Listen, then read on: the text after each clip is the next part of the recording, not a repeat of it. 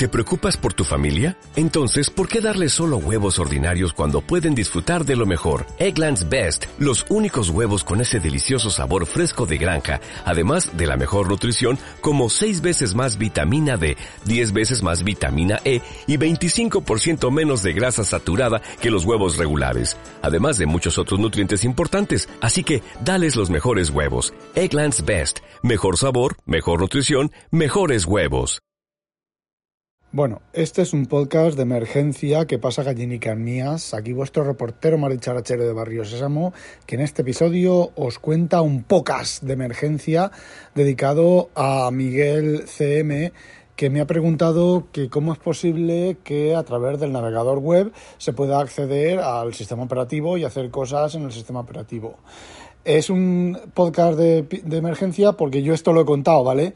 Lo que pasa que como pongo esos títulos tan perfectamente ajustados al contenido del podcast en el leña al mono que es de goma, en los comentarios, en el texto de introducción también pongo nada y demás, pues yo sé que lo he contado en algún sitio, pensaba que lo había contado en Ingeniería de una Patata en los primeros capítulos, pero no, eran las estructuras de datos y cosas de esas.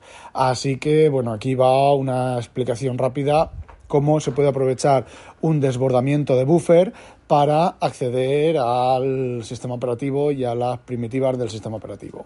Vale, voy a intentar ser conciso, voy a intentar ser claro y voy a intentar ser eh, rápido, pero no os aseguro que sea fácil de entender. Bueno, vamos allá. Eh, la memoria del ordenador es, digamos, vamos a imaginarnos que la memoria del ordenador es una cajonera. Además, una cajonera lineal, un cajón detrás de otro. Cada posición de memoria vamos a suponer que es un byte, ¿vale?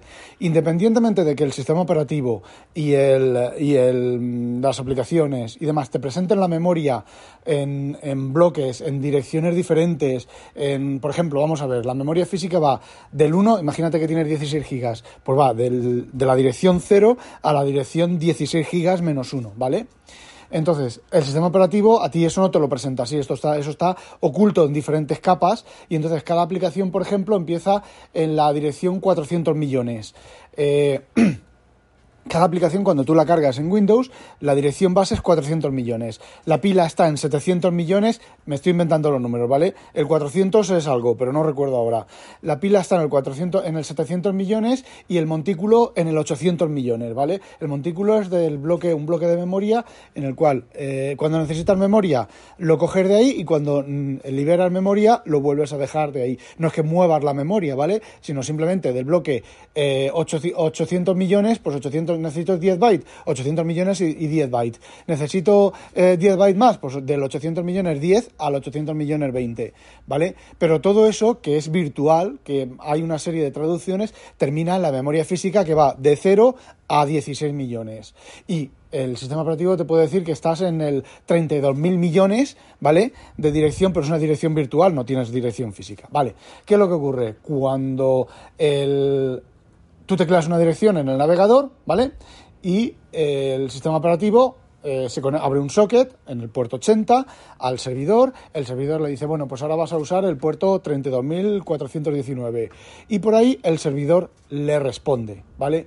¿Qué es lo que ocurre si el servidor es un servidor maligno, malicioso? Es un servidor que está aprovechando un error en la implementación del navegador que permite en esa respuesta, el navegador ha reservado, bueno, pues ahora aquí yo voy a reservar, eh, o por ejemplo, no, más fácil, le, pregunta al servidor, oye, ¿cuánto es el tamaño de tu respuesta? El tamaño de mi respuesta son eh, 4.000 bytes, ¿vale? Pero luego el navegador lo que hace es que el navegador, no el servidor, le envía los 4.000 bytes y sigue enviándole bytes, más bytes, más bytes, más bytes. Si el programa está bien hecho, esos bytes, en cuanto llegues al 4.000, cortas y ya depende de la implementación o de cómo lo quieras hacer, pues vas reservando más memoria y vas añadiendo más, más, más espacio para lo que el navegador te está diciendo. Pero si el programa está mal hecho, esa respuesta genera que la dirección de la, vamos a suponer que son 4.000, ¿vale? De la dirección 0 a la 3.999, ¿vale? Eh, está asignada memoria, está la memoria asignada y el sistema operativo sabe que ahí van las respuestas del navegador, con lo cual eso está protegido, ¿vale? Pero si de alguna manera se consigue se consigue escribir más allá, eh, da igual que sea la dirección 4.000, la dirección 8.000, la dirección 20.000, la dirección 57.419 millones virtual de la aplicación. Realmente al final, al final lo que estás haciendo es saltarte el sistema operativo, saltarte, o sea, saltarte eh, la configuración de la aplicación, saltarte la configuración del sistema operativo, saltarte la configuración de los anillos, saltarte, saltarte la configuración de todo y realmente estás escribiendo fuera es decir, de la tira física del 1 hasta el 16, 16 millones, ¿vale? Pues estás escribiendo, a lo mejor la dirección real eh, en la que estás escribiendo es la 4.850.000, ¿vale? Pues sigues escribiendo 50.001, 50.002, 50.003, 50.004, 50.005 y, ¡oh! Maravillas de las maravillas, resulta que ahí hay código del sistema operativo. ¿Vale? O código de la librería del sistema operativo. O hay código. ¿Qué es lo que estás haciendo? Estás consiguiendo escribir fuera, fuera de tiesto, mear fuera de tiesto, en el sitio adecuado. Esto se salta, hay que saltarse un montón de barreras y hay que saltarse un montón de controles.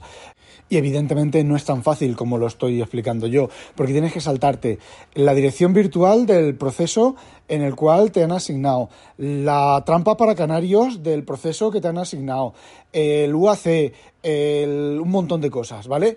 Entonces, el ASLR, la protección que llevan los los, los ARM, por ejemplo, que te hacen una semilla aleatoria de no sé qué. ¿Vale? Todo eso hay que saltárselo.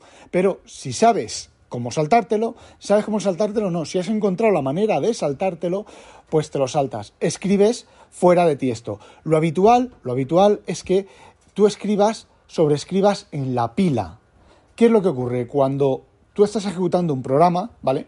Los programas se dividen en funciones. Y las funciones, por ejemplo, imaginaos eh, una, un, robot, ¿vale? Que está caminando y es adelanta pie derecho, adelanta, llama, adelantar pie derecho, adelantar pie izquierdo, adelantar pie derecho, adelantar pie izquierdo. Eso es una función. Dentro de esa función se divide en subfunciones, que es, bueno, pues eh, mover, el, empezar a mover, mover, yo qué sé, 200, 200 pasos no, 5 pasos, el motor paso a paso de la de la cadera, que es motor paso a paso, o sea, mover la dirección del motor paso a paso y eh, la dirección del motor a paso a paso de la cadera y cuántos pasos tienes que mover. Luego, eh, rotar siete pasos el motor de la rodilla. Vuelves a llamar a la misma función pasando el motor de la rodilla, la referencia al motor de la rodilla y eh, dos, he dicho siete pasos, ¿vale?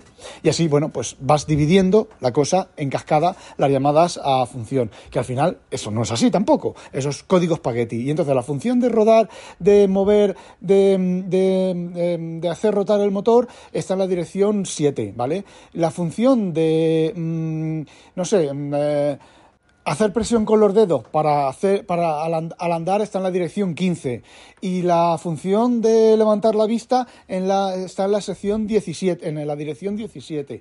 ¿Vale? ¿Qué es lo que ocurre si tú consigues hacer que, fijaos, fijaos el truco, si tú consigues hacer que cuando estás moviendo llamando a la función de mover el motor de la rodilla has sobrescrito el código y cuando vuelve de esa función lo que hace es presentar, eh, presentar mm, contraseña por pantalla, ¿vale?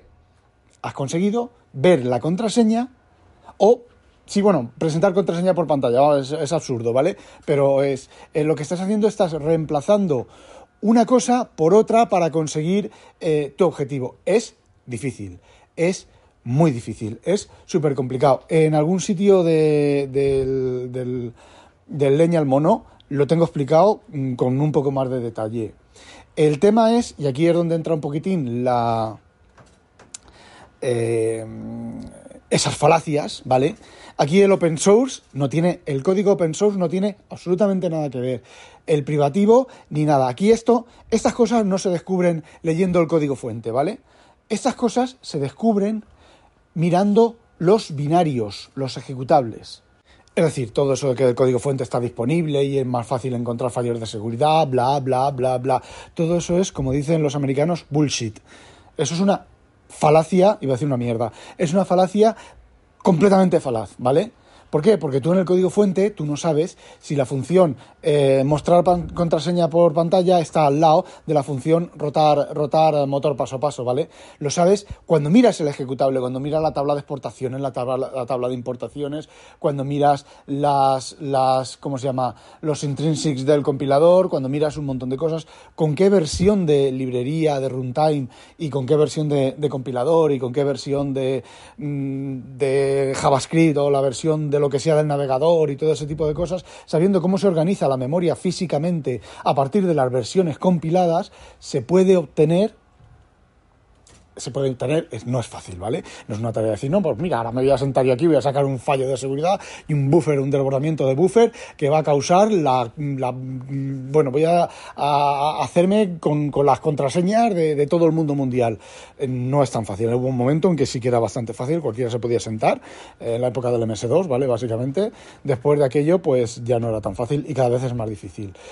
Y bueno, básicamente un fallo de seguridad por un desbordamiento de buffer, que ya le vale a Apple seguir teniendo desbordamientos de buffer, se consigue básicamente saliéndote del bloque de memoria asignado que tienes para dejar tus datos, salirte de él, escribir en un sitio adecuado para que luego, cuando el código del programa continúe ejecutando, en lugar de ejecutar lo que tiene que ejecutar, ejecute lo que tú quieres que ejecute.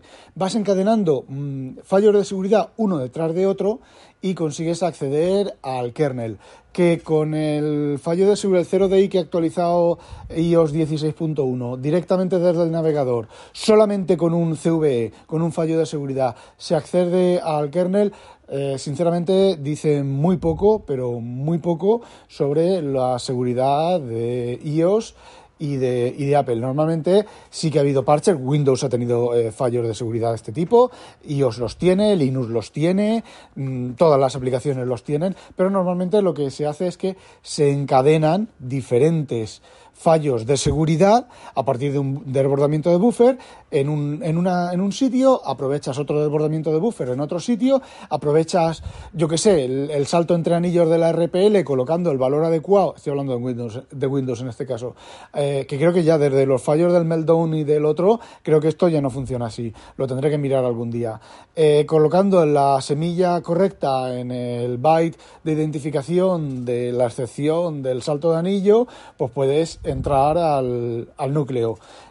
Pero que un desbordamiento de buffer, así como así, eh, pueda acceder y ejecutar código del, con los permisos del sistema operativo, me vais a perdonar, pero dice algo, o sea, muy pobre, muy pobre, muy pobre de, de Apple, ¿vale? Eh, más que pobre, yo lo que os diría es que están corriendo mucho, los programadores se ve que los llevan con la lengua fuera y en lugar de, pensarse el código y mirar si hay un fallo o no hay un fallo, un tal, lo que hacen es, bueno, pues este tipo de problemas. Con el código no se debe de correr. Bueno, y eso era lo que quería contarle, lo que quería contarle a Miguel. Y ya está. No olvidéis, sospechosos, habitualizaros a demonio. Demonio. De, de, de, de, demonio. Cancamuso. Demonio cancamusero. You've worked hard for what you have your money, your assets, your 401k, and home. Isn't it all worth protecting? Nearly one in four consumers have been a victim of identity theft. Lifelock Ultimate Plus helps protect your finances with up to $3 million in reimbursement. LifeLock alerts you to identity threats you might miss, and if your identity is stolen, your dedicated U.S.-based restoration specialist will work to fix it. Let LifeLock help protect what you've worked so hard for. Save 25% off your first year on LifeLock Ultimate Plus at LifeLock.com slash aware. Terms apply.